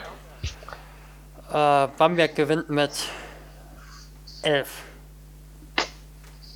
Würzburg war bis jetzt noch nicht so richtig gut, finde ich. Also was man so mitgekriegt hat, das war schon re- nicht, nicht besonders gut, aber nicht, nicht so gut, wie wir vielleicht erwartet hätten. Gut, mit, mit Anderson und ähm, Ich glaube gerade Richardsons Richardson. Ausfall der als Ja. Topscorer potenziell, der, das, der wiegt schon schwer und Robin Benzing ist jetzt erst gerade da. Ähm, haben auch mega schweren Gegner, also, ja klar, also muss ich auch wirklich sagen, also der Gegner ist echt schon mega stark. Also, Bamberg hat, zu, äh, zu, zu, wer es nicht ganz mitgekriegt hat, vielleicht unter der, als er kurz vor Wochenende Fenerbahce nach zweifacher Overtime geschlagen im Testspiel. Es sind Testspiele, ja, aber ne, Fenerbahce vermutlich noch weniger intakt oder weniger, noch frischer zusammen als Bamberg, aber immerhin. Muss man erstmal schlagen. Und ja, wird, an Bamberg geht da, geht da kein Weg vorbei. Dann geht in den Norden. Braunschweig gegen Bremerhaven. Da lege ich jetzt vielleicht mal vor mit meinem Tipp. Ich sage. Ich, ich glaube, Braunschweig ist kaum überraschend. Die gewinnen das Spiel mit 5. Ich denke, Braunschweig gewinnt mit 3. Wow, Ja, also, einig. da sind wir uns einig, ja. Ich sehe es auch so. Bremerhaven. Braunschweig bisher wirklich, wie du gerade gesagt hast, auch intakt. Also, ja. Ja, genau. bei Bremerhaven lief es auch noch nicht so richtig. Die waren, glaube ich, relativ ja, gemischt in ihren Leistungen. Da meinte auch Sebastian Machowski neulich, dass die ihre Rollen, also vergangenes Wochenende war das, und ihre Rollen noch nicht so richtig gefunden haben. Gut, kann sich bis zum nächsten Wochenende ändern, aber ja, Braunschweig mit den, mit den drei Guards, die, die wohl sehr gut spielen. Ja, würde ich mal sagen, Braun, sind wir uns, sind uns so komischerweise einig. Das ist schlecht. Vielleicht finden wir einen Unterschied bei Jena gegen Frankfurt. Jena hat Heimspiel, gewinnt mit 5. Dann haben wir ähm, Meinungsverschiedenheit. Ich schätze, dass Frankfurt das Spiel gewinnt. Jena hat heute ähm, am Samstag gegen, im, beim MBC das letzte Testspiel verloren, wie eben schon gesagt. Frankfurt, wenn Morrison, wenn Wova Buttermann, der wohl auch beim einen Testspiel gegen Bonn jetzt relativ gut gespielt hat. Huff war stark in Form, also die könnten auf den großen Positionen ihre Überlegenheit aus, ausnutzen und Webster wohl auch nicht ganz schlechter Mann bisher. Also ich glaube, Frankfurt ist da so im Flow. Und ich glaube, dass ich glaube, dass Jena einen Heimvorteil nutzen wird. Äh, Morrison war zuletzt ja auch noch nicht dabei. Ähm, Jena ist ein Team, das gezeigt hat in der Preseason, dass sie schon hohe Scores leisten können. Ähm, haben auch hoch, haben auch einen hohen Score, ein High-Scoring-Game gewonnen gegen MBC äh, vor einigen Wochen. Und ähm, ja, gut, ist sowieso schwierig äh, an der Preseason etwas abzulesen, aber ich denke, am ersten Spieltag da das ist halt jetzt die Floskel überhaupt, da kann viel passieren. Also, ich glaube, es ist wirklich so. Also äh, Frankfurt gerade mit vielen ganz, vielen ganz jungen Spielern genau. Ähm, ja. Die haben in der Pro B heute schon. Ich denke, ja. das wird sie, das wird Jena nutzen am ersten Spieltag zu Hause. Die Frankfurt haben in der Pro B heute schon verloren gegen die Gießener zweiten Mannschaft. Also in, in Hessen steht schon mal 1-0 für Gießen. Ähm, das muss ich an dieser Stelle nochmal kurz erwähnen. Dann geht es schon auf die Samstagsspiele, auf die frühen Samstagsspiele, 18 Uhr. Da haben wir noch ein Nord-Derby, noch ein Niedersachsen-Duell. Göttingen gegen Oldenburg. Ähm, ja, ich glaube, es ist keine große, keine große Gefahr, sich da auf Oldenburg festzulegen. Es wird nicht sehr deutlich, aber so 8, 9 Punkte für Oldenburg, schätze ich. Ich tippe auch, dass Oldenburg gewinnt. Allerdings kann ich mir auch vorstellen, dass es wirklich ganz knapp wird. Also vier Punkte Sieg für Oldenburg. Dann kommt vielleicht ein sehr interessantes Spiel. Das, äh, ich habe mich jetzt auch noch nicht gar nicht mit, den großen, mit dem ersten Spieltag hier beschäftigt, aber Ulm gegen Berlin. Ismet Akpina darf gleich gegen sein Ex-Team ran. Und ja, dann lasse ich dir wieder den Vortritt. Berlin hatte keine guten Testspielergebnisse bisher. Ähm, heißt jetzt nicht so viel, aber ich glaube, das Team hat schon Probleme zusammenzuwachsen. Äh, Butterfield fällt äh, einige Zeit aus. Ähm, dann, er war auch vorher schon einige Zeit raus und ich glaube, dass Berlin gerade dieses Jahr mit den deutschen Spielern, die sie haben, in der Breite ähm, auch einfach, weil wir sehen, dass Spieler auch noch entwickelt werden mit äh, Tim Schneider, klingt jetzt gerade so wie ein, wie ein alter Fotoapparat, aber so ist das nun mal. Äh, Tim Schneider und mit äh, Ferdinand Zirka, die im, im, Kader halt sind. Ähm, genau, und äh, Grigon ist der auch äh, erst spät zum Team stieß. Die haben kaum ein Testspiel, glaube ich, gewonnen. Ähm, jetzt auch gegen, gegen, ein, gegen Bayreuth ja, verloren. Ah, das habe ich gestern gar nicht Ulm wird, mitgekriegt, ja. Ulm wird äh, daheim mit 12 gewinnen. Bei Ulm hat jetzt tatsächlich, glaube ich, auch gestern oder vorgestern, ähm, zumindest an diesem Wochenende, ja. hat auch Per Günther das wieder auf die Hüfte gefallen, hat dann das Spiel nicht mehr zu Ende gespielt. Nach fünf Minuten Einsatzzeit oder so. Mm, ja, trotzdem mit Heimvorteil Ulm. Ich glaube, Heimvorteil Ulm macht am Ende auf alle Fälle aus und ist mit Akpina spielt ja wohl auch nach der guten Europameisterschaft gut auf. Wird ein bisschen knapper. 5, 6 Punkte Ulm. Dann die drei späten Spiele am Samstag. Damit beenden wir fast schon wieder den ersten Spieltag. Und da trifft John Bryant auf sein Ex-Team. Gießen gegen Bayern. Das ist jetzt zum Tippen auch nicht ganz so schwierig, würde ich behaupten. Das wird Bayern schon mit 15 Punkten oder so nach Hause schaukeln. Ja, ich glaube, da müssen wir nicht viel, muss ich jetzt nicht, so, nicht viel zu sagen, warum. Ich kann ähm, mir auch vorstellen, dass das, dass das sogar deutlich höher nochmal wird, aber das ist egal. Also ich denke, Bayern wird zeigen, dass äh, Bayern das deutlich bessere Team hat gegenüber Gießen. Ja. Die einzige minimale Chance von Gießen könnte sein, dass die Bayern immer noch nicht richtig eingespielt sind, aber ja, nein. Naja, also ja, wobei Bayern, wobei Bayern, also da war ich schon ein bisschen überrascht, dass die gegen ähm, KK Sada äh, jetzt im ähm, Pokal, ja, Pokal, naja, aber so ein Turnier halt jetzt, ähm, Testspielturnier. Im Sada halt Basketball Cup oder so. Riesige Probleme hatten. Also, die haben, glaube ich, nur mit 12 oder so gewonnen, aber Sada, die halte ich eigentlich für so ein Pro B-Team oder Pro A-Team. Also, die kannst du auch schon mal mit 50 bis 60 Punkten, denke ich, schlagen als Team wie Bayern München. Ähm, Einfach weil ich jetzt sehe, also kroatischer Basketball bei allem Respekt, aber ich habe auch vor Jahren mit einem da gesprochen, äh, der einfach da gesagt hat, auch das wird, das wird irgendwie ein bisschen weniger, ein bisschen schwächer. Ähm, außerhalb Kroatiens wird irgendwie entwickeln sich äh, die Spieler deutlich besser. Also Dario Šaric äh, zum Beispiel, Krunoslav Simon, die haben schon einige gute Spieler. Äh, Hesonia, aber ähm, dann noch ähm, Ukic und ähm, den, der bei Orlando spielt, der Werfer. Ähm, Einer von den Ja, beiden die haben, die haben schon gute, die haben schon, nee, ja, den gibt's auch, aber ich meine den Reim, Reimwerfer. Äh, oh. Damian Lourdes. Dani, ah, okay. Damian Lourdes. Bei NBA-Spielern äh, bin ich raus. Ähm, ebenfalls, ja, also das, das war schon nicht ganz gut und ähm, da siehst du halt auch, dass sich das Team ein bisschen wirklich noch zusammenfinden muss. Äh, äh, wie gesagt, also Sada ähm, ein, ein Spieler aus der kroatischen Liga, der beim soliden oder durchschnittlichen, mittelmäßigen Team in Kroatien einer der Leistungsträger war, spielt jetzt in Essen in der Pro B.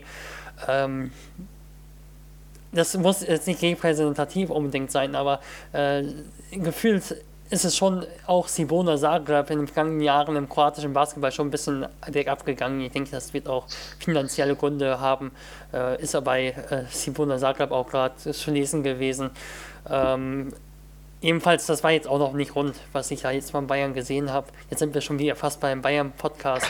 Aber nein, also ich denke trotzdem, dass äh, Bayern auch in Gießen das deutlich gewinnen kann. Ja, Jovic wird ja auch noch zum Team stießen, äh, äh, stoßen.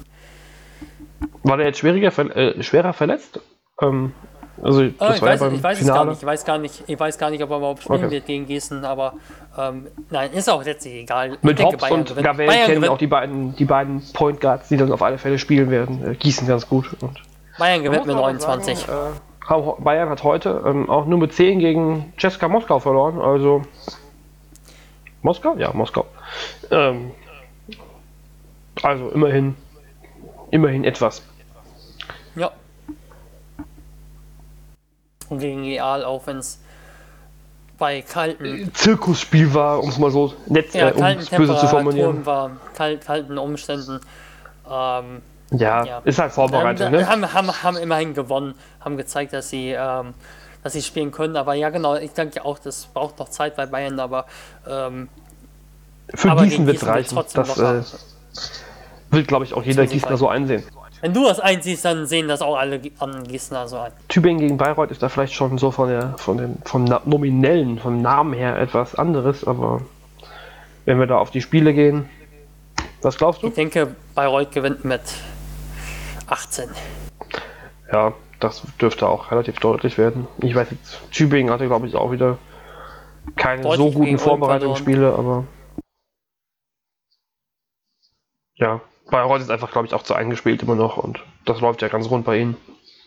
Wenn sie bei Alba geschlagen haben, werden sie Tübingen auch im richtigen Spiel spielen, äh, richtigen Spiel schlagen. Und den letzten Spieltag, den ersten Spieltag, den letzten Spieltag schon, nee, so weit sind wir noch nicht, zum Glück, den ersten Spieltag komplett macht MBC gegen Erfurt, wir haben ja eben schon mal drüber geredet. Klare Sachen für MBC? Ich glaube schon, dass sie es gewinnen werden. Ich denke, der MBC gewinnt mit 22 denke, das ist einfach bei äh, Gotha jetzt wirklich zwei Wochen und dann kann es wirklich ganz anders aussehen, aber es braucht zwei Wochen Zeit, denke ich, um wirklich alles wieder zu ordnen. Ja, und der MBC, für die ist es vielleicht der, der glückliche Auftakt. Aber gut, denke mir noch mal kurz an letztes Jahr zurück an das Spiel Braunschweig in Fechter. Ähm, ohne dass ich jetzt das auf MEC Erfurt beziehen möchte, direkt, aber allgemein gesehen, ich weiß nicht, wie viele Tipps es gab, wie viele Tipps davon Braunschweig lauteten. Gefühlt hat niemand einen, einen goldenen Ananas auf Braunschweig gesetzt und dann haben sie in Fechter gewonnen und das die Saison eigentlich fast schon vorentschieden. Im Nachhinein betrachtet. Also, Überraschung kann es immer geben. Schauen wir. Ja, aber auch, aber auch positive Entwicklung. Also zum Beispiel siehst du auch, gut, es war Alba Berlin, aber Göttingen hat vor drei Jahren mit Khalid El Amin äh, mit 40 oder mit 50 Punkten in Berlin am ersten Spieltag verloren. Und dann ging es weiter am zweiten Spieltag und es wurde auch nicht viel besser. Aber da gab es auch viele Verletzungsprobleme. Raymond Morgan, ähm, Khalid Alamin war, glaube ich, auch. Nee, er war, glaube ich, nicht verletzt. Ähm, hat mal eine kurze Pause gekommen. Aber da gab es auch viele Verletzungen und da gab es auch Ersatzspieler. Und aber in zwei, drei Wochen dann, dann lief es. Und, äh, aber ich glaube einfach, dass Erfurt wirklich einen schwierigen Auftakt ha äh, haben wird. Genau. Ja. Außer sie verpflichten jetzt Dirk Nowitzki für die vier. Dann. Ich weiß nicht, ob Wolfgang Heiders Kontakte noch so gut zu ihm sind. Der sollte ja angeblich mal fast nach. Äh, Bamberg kommen während des äh, Lockouts, aber ähm, der steht jetzt wohl eher nicht in der NBA an. Nee. Aber noch haben sie ja frei, also theoretisch für so eine Woche oder so. Aber ich glaube, selbst dann muss man, ähm, weiß ich aktuell nicht, ohne jetzt direkt nahe zu treten wollen, ob das wirklich so schnell dem Team wirklich so viel helfen kann. Ja, also wenn jetzt irgendwie wirklich noch ein Top-Spieler kommt oder so, das muss jetzt wirklich kein Megamann sein, aber wenn da jetzt irgendein Top-Spieler noch kommt, das könnte halt schon ein bisschen helfen. Also wenn du jetzt auch gerade siehst, Chris Penkins, sie können halt wirklich, der MPC ist ein sehr kleines Team zwar, aber sie können halt schon Penkins und Pantelitz gemeinsam spielen lassen auch mal. Und dann, wenn Pantelitz dann gegen Jarama spielen muss, dann ist das, oder, oder ähm, Penkins, dann ist das schon etwas, was MBC krass ausnutzen kann. Und äh, wenn da halt schon einer ist noch, der ähm, da etwas entgegenzusetzen hat, dann kann das schon sehr hilfreich sein. Aber ich denke, äh, ja, Erfurt wird einen schwierigen Start haben. Ja, dabei bleibe ich. Ja, ich glaube, da das ist sehr unstrittig auch wieder, äh, dass das nicht so einfach werden dürfte. Ja, haben wir den ersten Spieltag schon mal durchgetippt. Oder die, die ersten Spiele des ersten Spieltags. Das Spiel vom 27.12. tippen wir jetzt an dieser Stelle noch nicht. Ludwigsburg gegen? Bonn wäre das übrig gebliebene Spiel. ja. Wenn Ludwigsburg. Ja, aber jetzt, äh, nein. Nein, war ein Scherz. ähm, aber wenn wir schon in Tipplaune sind, wir haben jetzt hier so ein bisschen alle Teams uns angeguckt. Ähm, wenn ihr uns alle Folgen lang, alle 16 Folgen lang angehört habt, habt ihr vielleicht auch so ein bisschen unseren Eindruck schon gehabt und ähm, auch einen eigenen Eindruck euch bilden können, hoffentlich. Und ja, vielleicht als Abschluss der ganzen des Pod-Season Sommers können wir noch ein bisschen durchgehen, wie wir die BBL am Ende des Jahres erwarten. Das ist ja jetzt, wenn wir jetzt über die jetzige Form reden, ist ja für die, für die Saisonabschlusstabelle völlig irrelevant. Oder nicht irrelevant, aber nicht entscheidend. Und ja, gehen wir mal so ein bisschen blockmäßig durch. Ähm, was glaubst du, könnte am Ende des Jahres Finale sein? Würden wir uns da, also würdest du mir widersprechen, wenn wir sagen, Bayern gegen Bamberg ist so das erwartete Finale jetzt dieses Jahr? Bamberg gegen Gießen wird es wohl eher nicht. Also Bamberg gegen Bayern, ja, ist für mich klares Finale. Wenn du mich jetzt fragst. Ich glaube, dieses Jahr dürften die, könnten die Abstände einfach noch größer sein, weil sie, ja, glaube ich, als einzige wirklich, nicht als einzige, aber die schon noch eine, noch eine, ja, so eine Qualitäts-, eine halbe Qualitätsstufe höher als alle anderen verpflichtet haben und ähm, ja, so den Eindruck, dass da jetzt irgendwas groß schief läuft. Teamintern hätte ich jetzt auch nicht bei beiden Mannschaften, von daher.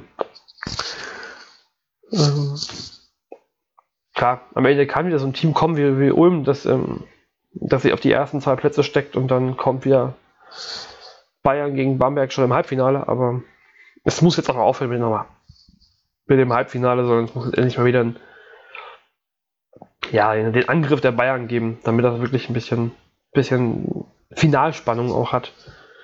Also, so klar, so schön es in Bamberg immer wieder war, aber eine Playoff-Niederlage in den letzten zwei Jahren, das war ja hier nicht zum Aushalten für den Rest der Liga. Da muss man ja fast schon FC Bayern-Fan werden in dieser Hinsicht.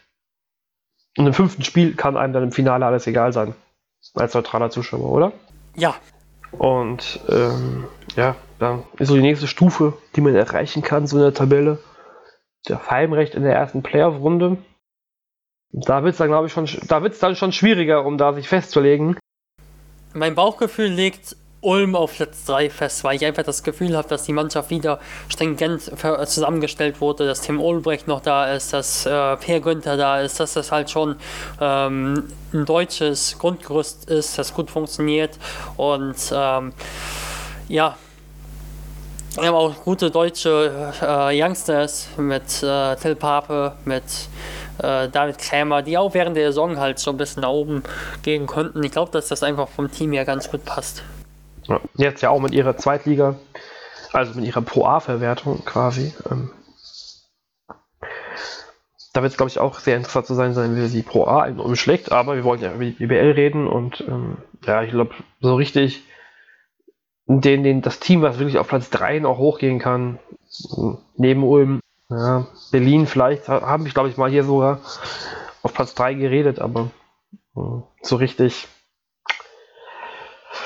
ich weiß nicht, ich weiß nicht. Die, die Preseason hast schon recht, auch wenn es immer gegen Spanier war, war nicht so berauschend. Auch dann gegen Bayreuth halt nicht gewonnen und äh, vorhin der Brada bei allem Respekt. Das ist jetzt auch kein Top-Team in Spanien. Aber sie hatten halt auch extreme Verletzungsprobleme. Also das dürfen wir nicht vergessen. Aber, aber gut, das kann sich halt auch jetzt in den Saison äh, übertragen. Denn Butterfield zum Beispiel wird weiterhin fehlen. Und ähm, äh, Giffey ist jetzt auch erst wieder seit einem Spiel, glaube ich, dabei. Bei genau, also dass wir Zeit brauchen, denke ich, bei Berlin.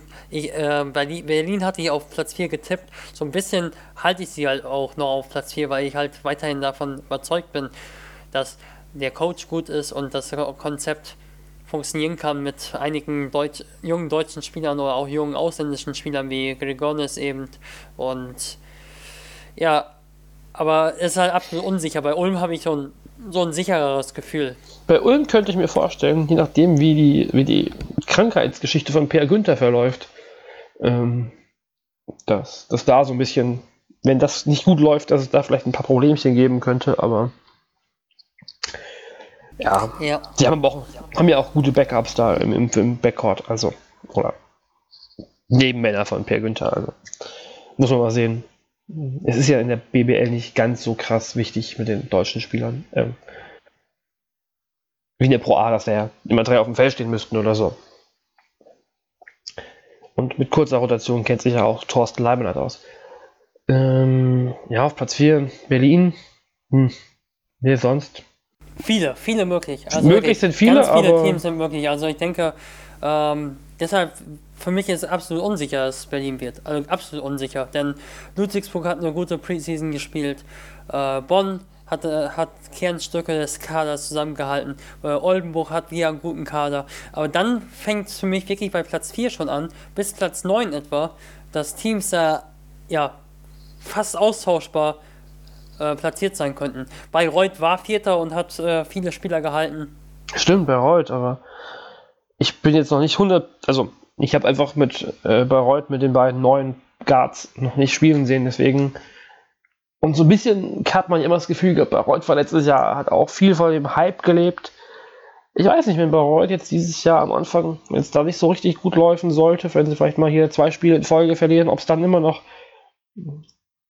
dann die Euphorie nicht fehlt. Aber gut, sie starten jetzt in Tübingen und gegen den MBC, haben also auf alle Fälle schon mal ein gutes Auftaktprogramm. Ich glaube, die Euphorie ist gerade in der Oberfrankenhalle mit, äh, ja, den ist ja die Frage, ob, sich, ob Hallensprecher ist, glaube ich, immer gut. Ja, aber ich weiß nicht, ich weiß, ob das Bayreuther Publikum ähm, auch umschlagen kann, wenn es da mal zwei Niederlagen gibt, dass es unruhig wird und so. Außerdem kommt die, die, Bayreuth, die kennen Messerford, die kennen Messerford. Die, die, die Doppelbelastung dazu. Sie haben zwar mit John Cox jetzt noch einen Spieler mehr, der, der spielen kann, aber ja. Ich glaube, für Platz 4 würde ich sie jetzt nicht tippen. Aber so Platz 5, 6, 7 ja, bei heute auf alle Fälle möglich. Ja, ich glaube, es wird jetzt, also Platz 4 zu sagen, ist schon echt schwierig. Ähm, Berlin könnte einen kleinen Vorteil haben, so vom Kader her, aber Ähm, sie geht jetzt so ein bisschen gehandicapt da rein. Deswegen mal gucken, ob es am Ende reicht. Ansonsten, ja, nehmen wir durch. Bonn, Oldenburg, Ludwigsburg, Bayreuth, Frankfurt, Würzburg würde ich jetzt als die Würzburg, sechs Teams ja. sagen, die in die Playoffs kommen können. Ähm, die um die vier verbliebenen Playoffs-Plätze kämpfen. Wenn wir jetzt mal Berlin hochnehmen, aber auch Berlin, wenn es ganz schlecht läuft, könnte rausfallen. Ich möchte jetzt nichts, ähm, nichts, nichts, äh, mich nicht festlegen wollen, dass sie reinkommen. Würzburg, ähm, da waren wir jetzt so richtig gehypt vor zwei Wochen. Robin Benzing, wow, oder vor einer Woche und so. Die müssen nur in die Playoffs kommen. Ah, da bin ich jetzt schon ein bisschen ruhiger. Also jetzt so nach dem Spiel gegen Istanbul, auch wenn das ein Top-Team ist. Ähm, ja, ist halt auch kein Euroleague-Team, ist halt auch kein Euroleague-Team. Aber ähm, das kann halt auch ein bisschen Zeit dauern. Da musst du halt auch jetzt sehen, sind die Scorer halt so wirklich da, wenn Richardson ausfällt. Und wenn du halt diese ganzen Teams, wie es so läuft, bei denen ähm, anschaust, dann kann es halt doch ein bisschen schwierig werden für Ludwigsburg, für Würzburg. Aber die können mitspielen, sie können mitspielen, das sehe ich genauso auf jeden Fall. Ja, wie gesagt, ich finde auch Frankfurt, habe ich eben schon mal so ein bisschen angedeutet, dass die, dass die mir bis jetzt sehr imponiert haben. Ähm, egal, ob sie vollständig waren oder nur mit ähm, Philips Club und den Deutschen gespielt haben. Ähm, also ich würde auch sagen, dass sie auf alle Fälle bis, bis kurz vor Saisonende noch mitspielen können und die Playoffs. Mal gucken, ob es am Ende reicht. Das könnte natürlich Kommt knapp bei werden bei der Konkurrenz. Kommt für mich auf Nachverpflichtung an. Denn ich glaube, dass Stimmt, der Kader sie haben ja noch im Prinzip noch ihren, ein, ihren Platz offen. Noch, dass der Kader wirklich noch äh, einen Kreativspieler gebrauchen kann und 1,5 halt. Und ähm, ja, Stimmt, das ist natürlich auch eine Frage, was da kommt und ob jemand kommt. Der Kader kann halt echt noch versteckt auch werden, ja. Aber das Team kann sich auf alle Fälle auch entwickeln, wie immer mit Gordon Herbert. Sie können sich auf die BBL konzentrieren. Das könnte durchaus ein Vorteil sein gegen das ein oder andere Team. Ähm, von daher würde ich sie auf alle Fälle mit im Playoff Cup reinrechnen. Ja, und sich da wirklich zwischen den Teams festzulegen. Vielleicht haben die Teams, die letztes Jahr in Playoffs waren, durchaus einen kleinen Vorteil, weil sie ein Tick stärker einzuschätzen sind, aber ich würde Würzburg und Frankfurt nicht unterschätzen. Ein Team, das du überhaupt gar nicht auf der Rechnung hast, aber das ich irgendwie so im Hinterkopf immer habe, die konnten auch, weil sie einfach, weil ich glaube, die werden so 6 oder 7 er Rotation spielen, die könnten auch gegen Abstieg locker spielen, aber die haben einfach, irgendwie, wenn ich so die sechs Spieler sehe, die ersten sechs Spieler, das sind Top-Spieler für, für den MBC und deshalb ich denke, wenn der MPC gut durch die Saison kam, äh, kommt, dann können die auch ganz eventuell um die Playoffs mitspielen, weil ich einfach einen guten Coach sehe, der überhaupt gar nichts, überhaupt noch nie irgendwie was, glaube ich, mit Abstiegskampf ansatzweise zu tun hatte. Äh, in der Adria League hat er gespielt mit äh, Produknost, äh, mit Spielern wie, ähm, ja, mit etlichen Spielern Dubljevic, mit äh, Julius Jenkins, mit äh, dem von äh, Galatasaray, wie heißt er gerade? Äh, der spielt eventuell jetzt Mitsov, genau, ähm, mit, mit etlichen, die jetzt äh, große Stars sind. Und äh, ja, das ist einfach, denke ich, so ein Trainer, der absolut ambitioniert ist. Äh, der Co-Trainer, der aus Karlsruhe gekommen ist, der ist auch zwei miteinander aufgestiegen. Die wollen nicht nur den Klassenerhalt, äh, denke ich, anstreben, ähm, intern. Und ist halt jetzt wirklich so mit sechs, sieben Spielern. Aber ähm, wenn die halt fit bleiben, vielleicht hier Rouge wirklich nochmal zurückkommt, dann geht da vielleicht schon wirklich irgendwas. Es kann so ein Alles- oder Nichts-Team werden. Ich kann ja. mir auch vor, also ja, wenn es wirklich perfekt läuft, dann könnte es hinhauen, dass, ähm, dass sie zumindest so Platz 9 rumlanden, aber ähm, kann auch echt katastrophal ja, laufen. Also wenn sich da ein großer Spieler verletzt, dann spielt da plötzlich ein äh, Lianake oder so auf der Position 5. Du hast eben gesagt. Ähm, okay, naja. ja, das nicht mehr unbedingt. du hast eben gesagt, ne, dass der Trainer keine, dass der immer oben drin war, dass sich der Co-Trainer immer zweimal in Folge aufgestiegen ist. Ist die Frage, was macht es mit so einem Team, wenn sie in den Abstiegskampf reinrutschen? Kann das vielleicht, also es ist jetzt sehr psychologisch hypothetisch, dass dann halt doch vielleicht ähm, das Ganze so eine, so eine Last sein kann und die das Team vielleicht nicht so perfekt schultern kann. Kann auch alles Bullshit sein, aber das ist halt, dass die, dass die Trainer es auch können. Aber ich weiß nicht, ist das so ein bisschen so ein Gedanke, den ich gerade dazu so habe.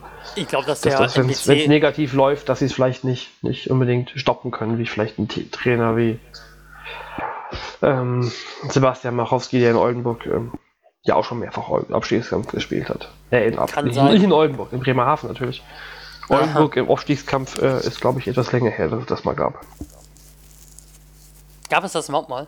Weiß ich nicht. Also der BBL? Vielleicht am Anfang. Sind ja, glaube ich, irgendwann mal aufgestiegen. Also ich glaube 2001 oder so sind die aufgestiegen und waren, waren die auch relativ schnell und im Playoff-Kampf. Aber ja, egal. Also ich glaube, der MBC ist auch einfach so ein mega offensiv orientiertes Team. Also da sind, glaube ich, auch echt so, naja, Verteidiger dabei.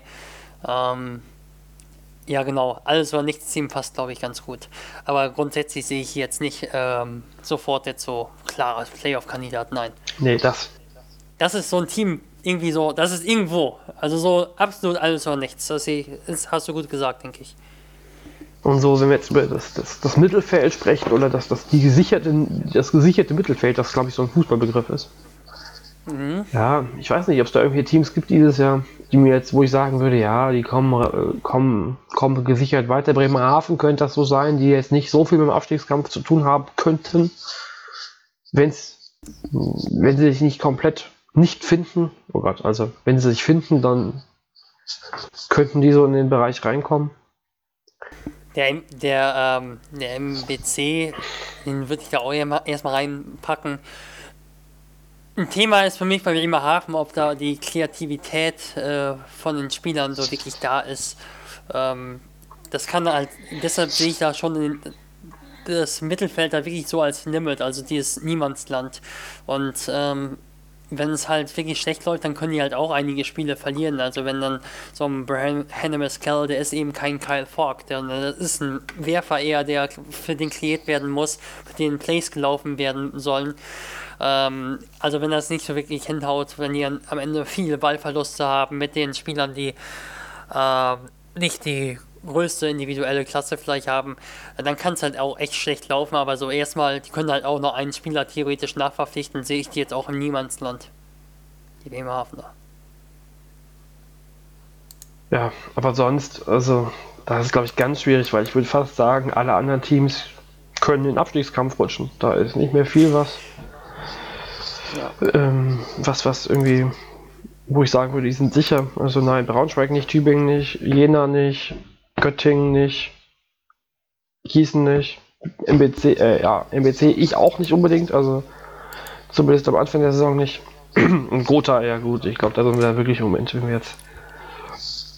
Ich denke, dass. Die, die Hinrunde uns angucken, könnte es bei Gotha halt echt bitter werden. Ich denke, dass Tübingen und Göttingen das Potenzial haben, sich schon im Niemandsland festzusetzen. Also Tübingen muss ich halt auch wirklich sagen, ich habe irgendwie das Gefühl halt, ähm, dass die deutsche Rotation den Kader deutlich schwächer macht, als er ist in meinen Augen. Also die haben fünf oder vier wirklich individuell sehr hochkarätige ausländische Spieler. Äh, zwei, Jared Jordan sehe ich überhaupt gar nicht so positiv übrigens wie andere. Also den sehe ich schon so eher so als schwächeren Starting Point Guard in der BBL aufgrund seiner Verteidigungsfähigkeiten und seiner Scoring-Fähigkeiten. Äh, und äh, ja, ob Tony Easley als Starter so wirklich der Topspieler ist, das weiß ich nicht auf der 5. Ähm, also ich glaube, dass die, aber dann haben sie halt wirklich Topspieler, also äh, Brooks, super Spieler, Topspieler, der könnte auch in der äh, für ein Playoff-Team spielen. Dann ähm, Chris Richard, glaube ich auch. Äh, Barry Stewart ist ein ordentlicher Verteidiger, kann auch werfen. Und äh, Reggie Abshaw, denke ich, ist einer der interessantesten Rookies. Aber ich denke, im Gesamten ist es halt so ein bisschen schwierig und ähm, deshalb sehe ich Tübingen auch maximal so im Niemandsland. Aber ich sehe es halt eigentlich, ich sehe Tübingen eigentlich schon im Niemandsland. Ja. Ja, würde ich nicht, also würde ich erstmal nicht unterschreiben. Vielleicht können sie sie irgendwann, wenn die Rotation passt, in der zweiten Saisonhälfte hin absetzen, aber ich weiß es nicht. Also ich, ich kann mir auch vorstellen, dass sie wieder ziemlich lange im Abstiegskampf drin hängen, genau wie, ja, wie alle anderen Teams da unten. Ähm, wenn du mich jetzt fragen würdest, wer absteigt, ich wüsste es nicht. Ich würde jetzt sagen, Erfurt, aber ähm, das auch nur, weil die, weil sie jetzt einfach keinen Kader haben. Also keinen Kader haben, der mithalten kann. Einfach auf, den, auf dem Frontcourt. Wir haben ja schon viel drüber geredet. Ähm, heute und auch in den letzten Wochen. Ähm, Das Erfurt ist einfach aber wie gesagt, wenn der, wenn der Kader, wenn ich wieder sagen würde, wenn der Kader so, wie sie ihn geplant haben, mit, Le mit Lesic, mit ähm, Watts, mit Oberjohan und Oberschohan und äh, Mitchell, plus die Deutschen, wenn alle da gewesen wären, dann kann ich, hätte ich sie gesagt, okay, das ist ein Team, was Mittelfeld mit vielleicht sogar Blick nach oben erreichen kann. Dass es vielleicht ein bisschen dauert, ja, aber ähm, weil es halt noch relativ unerfahren ist, die Deutschen in den Rollen, aber jetzt ist halt echt schwierig. Ist aber auch für Wimberg und Richter, ja, fallen jetzt zwei, drei Monate aus. Was passiert dann? Wie, wie können sie wieder einsteigen ohne Vorbereitung? Scha also, dass das ihnen, glaube ich, nicht gut tut, kann ich mir gut vorstellen. Ja, also da ist es schon, ja, also die würde ich im Moment schon als eine Top- Top- Top-Favoriten auf den Abstieg sehen. Ähm, aber dahinter, Das sehe ich leider auch so einfach. Die aktuelle Situation ist so. Ähm, ja, sie haben zwar gute Spieler, teilweise halt wirklich sehr gute, aber äh, wenn wir einfach uns auf die Position 5, 4 und 5 anschauen, was das an Tiefe da ist, also Tiefe ist Ja. das ist keine Tiefe. Tiefe nur im Sinne von, äh, sie haben keine Länge, also. Also, wenn dann.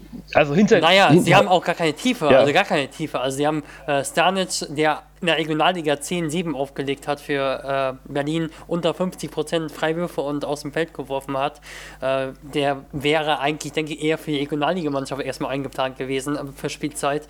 Dann haben sie Robert Oehle, okay, aber der ist halt Starter dann eventuell jetzt und Ibekwe genau äh, riesige Foulprobleme gehabt in der BBL. Ähm, ist jetzt, ja, ja, der Megastar überhaupt im, äh, im Frontcourt und das sind halt die drei Spieler, die überhaupt da sind. Ja, und selbst wenn jetzt noch ein, äh, ein dritter gestandener Profi kommt, ähm, um es mal so zu formulieren, auch dann ist es ja immer noch keine. Ja, was heißt richtig? Also, dann ist hinterm Frontcourt immer noch ein Fragezeichen, finde ich. Also, Und es muss dann überhaupt mal so was wie eine Preseason Richtig. kommen erst. Und die, die ist dann während der und dann Saison. ist immer noch die Frage, also für mich immer noch die Frage, was kann eigentlich Ivan Pavic als Trainer? Das war in, in der Pro A, ja, es war ja Kraut und Rüben gefühlt erst und dann war es eine super Playoff-Serie, zwei, gute, zwei super gute Playoff-Serien, beziehungsweise auch in, äh, gegen Chemnitz ja auch nur eine Dreiviertel gute Playoff-Serie, aber das reicht ja schließlich. Ähm, ja.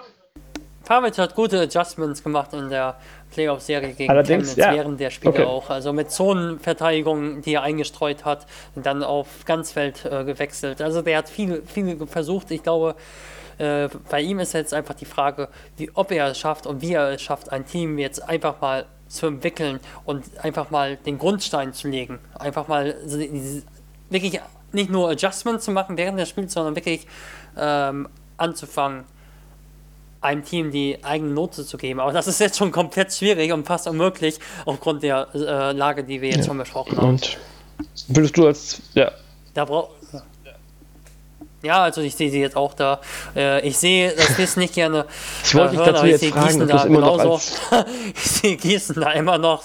Ähm, ja. Äh, durch John Bryant ändert sich da aber schon ein bisschen was, äh, weil der halt schon ja, Top- Top-Kaliber halt einfach ist für Gießen. Ich habe ihn Ähm, gestern noch mal spielen sehen, ja. ähm, zum ersten Mal ja live selbst. Am Korb war er echt schwach, also wenn man so den Abschluss, das war nix, hat einen Punkt gemacht, glaube ich, gegen, ähm, gegen Zwolle, die ja auch äh, holländischer Vizemeister sind, aber das ist ja auch so ein bisschen kein Qualitätsmerkmal für ein BBL-Team. Ähm, aber er hat die Bälle wunderbar weitergespielt, also der der beste Point Guard quasi auf dem Feld, also nicht ganz, aber so, so, die Pässe sind schon traumhaft teilweise. Das ist schon, wird wirklich ganz spannend zu sehen sein, was John Bryant in Gießen macht, aber ja, ich würde sagen, wenn, auch wenn du sagst, Gießen vielleicht noch einen Tick schwächer als die anderen, ich würde das wirklich auf einem Niveau sehen mit, mit Tübingen, mit Jena, mit ähm, Braunschweig. Hm, Braunschweig ist vielleicht, also wenn ich jetzt wenn ich jetzt tippen müsste, und ja, vielleicht ist das ein bisschen als, als Gießener die Gießener Brille, aber ich kann ich weiß nicht, ob Braunschweig das Ganze über die Saison durchhält. Ob das für die, ob da die Qualität und die Tiefe reicht, um, ähm, um den, Auf, äh, den Klassenerhalt nochmal zu schaffen. Ich sage, Jena wird 15. Braunschweig wird 16.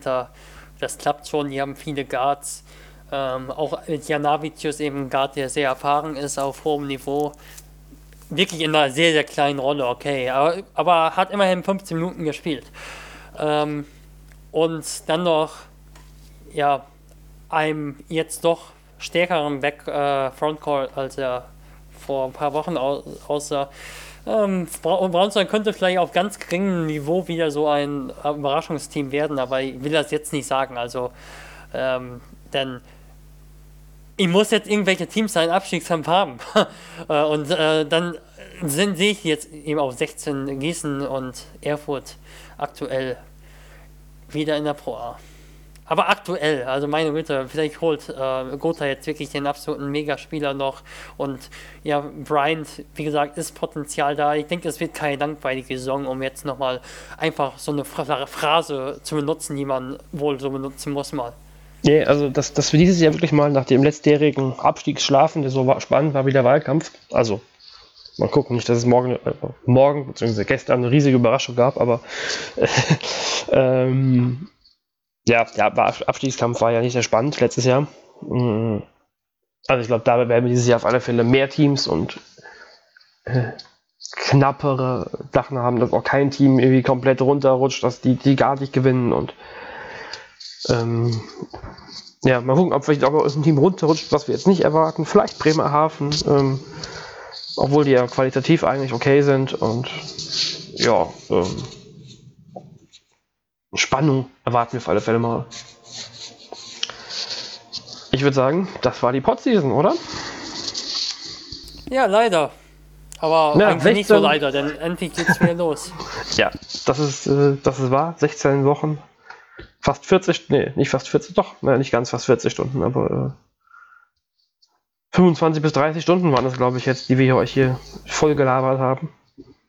Falls sich jemand alles angehört hat, dann darf er sich gerne mal bei uns melden. Äh, vielleicht äh, können wir ihm eine Autogrammkarte zusenden oder so. Ähm, nein, das wäre schon, äh, wär schon sehr viel, wenn das jemand zugemacht gehört hätte. Ich glaube, es war sehr spannend. Ich habe selten so viel über die Spieler erfahren in der, in der Off-Season wie dieses Jahr. Ähm, ich glaube, wenn, wenn, ich jetzt ein Spiel sehe, ich weiß über jeden Spieler noch irgendwas. Sicherlich mehr alles. Das habt ihr, glaube ich, auch zwischendrin mal gemerkt, dass man dass man so ein bisschen ein paar Spieler sogar wieder vergisst, aber ähm, wenn man dann einen Spieler, glaube ich, sieht und dann mal ein paar Moves oder so sieht von ihm, dann weiß man, glaube ich, schon. Dann hoffe ich, dass wir uns, dass wir uns dran erinnern, dass ihr uns euch vielleicht auch mal dran erinnert, was wir so gesagt haben. Und ich gehe davon aus, dass wir sicherlich nicht, nicht immer recht hatten, sondern uns hier der ein oder andere und der andere mehr Spieler uns überraschen werden. Ähm, ja, es war ja, so ein bisschen. Eben konstruktiver Unsinn, wie wir also schon immer wieder gesagt haben. Also klar, es ist halt immer wieder äh, Raten ins äh, leere Ohr, ins Blaue, aber ja, wir wollten das einfach jetzt mal so machen und versuchen, äh, die Spieler so ein bisschen vorzustellen. Und ja, ich denke, also mir hat Spaß gemacht, Jonathan, hat es dir Spaß gemacht? Absolut, absolut. Der Sonntagabend oder es hat schon, das hatte schon irgendwie sowas von der Saison. Also die Dramatik irgendwie dann äh, Gotha fallen auf, auf einmal so viele Spieler aus. Ähm, dann kommt dann doch nochmal so ein Jaramas um die Ecke und dann denkt man sich so, oh, jetzt es doch noch was für Gotha und so. Das hat so ein bisschen sowas äh, von Saisondramatik gehabt, finde ich. Ja, und ich glaube, Dramatik ist wirklich ein Stichwort, was wir uns für dieses Jahr in der WBL auf was wir uns freuen können. Playoff-Kampf, Meisterschaftskampf, Abstiegskampf, alles da. Mal gucken. Hoffentlich haben wir damit recht. Dann ist uns, glaube ich, auch ziemlich egal, ob wir mit einzelnen Spielern recht hatten. Ähm, aber wenn es spannend wird, ist jedem geholfen. Und ja, wir wissen noch gar nicht, was wir jetzt in der Saison machen, ob uns, ob ihr uns dann weiterhören könnt, und was wir da Neues für euch planen. Seid gespannt. Ich sage vielen, vielen Dank, Lukas. Ja, danke dir auch, Jonathan. Ja, ohne deine Expertisen wäre ich hier nur, äh, wäre ich nichts. Konstruktiven Unsinn, bitte. So. Konstruktiver Unsinn. Unkonstruktiver Unsinn gewesen. Nein. Ich hoffe, wir, oder wir hoffen, ihr habt Spaß und genießt die letzten Tage ohne richtigen Basketball und am Freitag geht's los. Lasse die Spiele beginnen. Bis dann und ciao. So ein Podcast, den muss man mit Phrasen beenden. Viel Spaß in der Saison.